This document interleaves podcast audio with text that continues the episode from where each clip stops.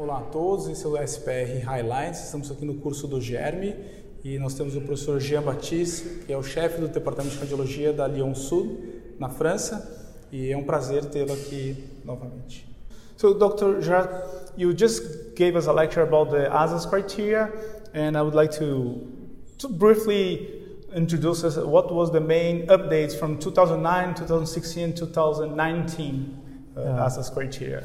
Okay, hi, I'm, I'm really glad to be here today and uh, thanks uh, the coordinator for having inviting me. So about the ASAS criteria, the main things that has changed in uh, 2019 is uh, the redefinition of criteria either for uh, inflammation or, the, or for structural changes. Okay. And uh, so there's two uh, new uh, definition for uh, inflammatory changes that are fluid within uh, the sacroiliac joints, and the other one is the enhancement of uh, uh, joints. Um, the other thing was revised. It's uh, the definition of the capsulitis, which was uh, restricted to a, a, a geographically localized just next to the, uh, the sacroiliac joints.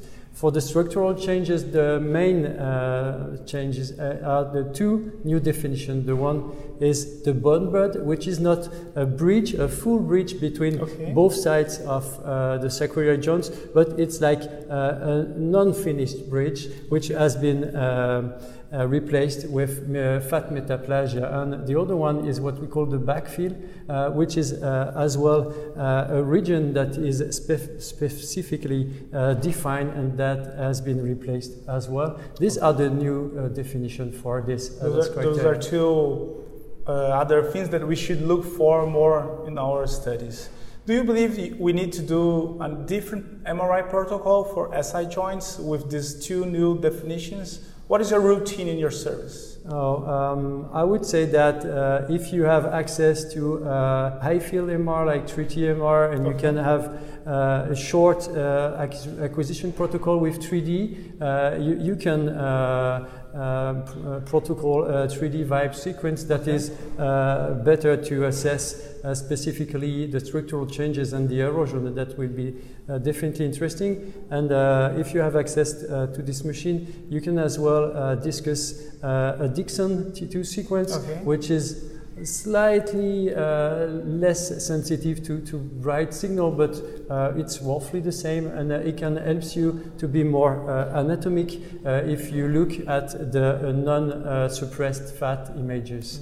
And if you have the 1.5 uh, regular basis uh, scanner, you can do uh, axial and coronal T1 and STIR, and that's pretty good sequence. You can add uh, a T2 uh, with echo gradient uh, acquisition if you want to see more clearly erosions. For the general radiologists, we have this question today.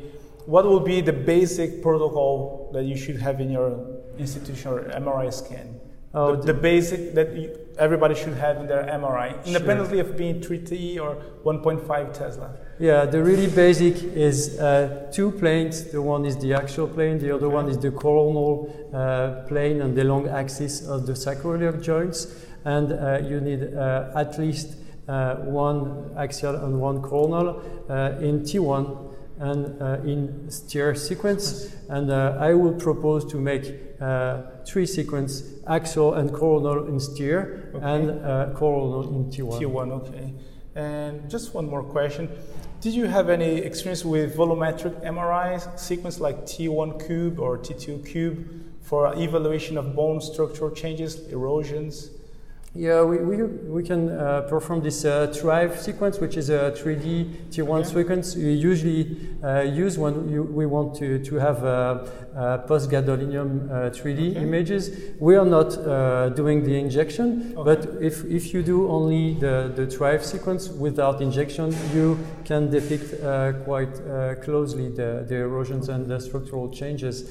And um, I hope sometimes it could help people. Ok, well, helped a lot. É, gostaria de agradecer a todos a presença, o, a presença do Dr. Jean. E, e é isso. Thank you.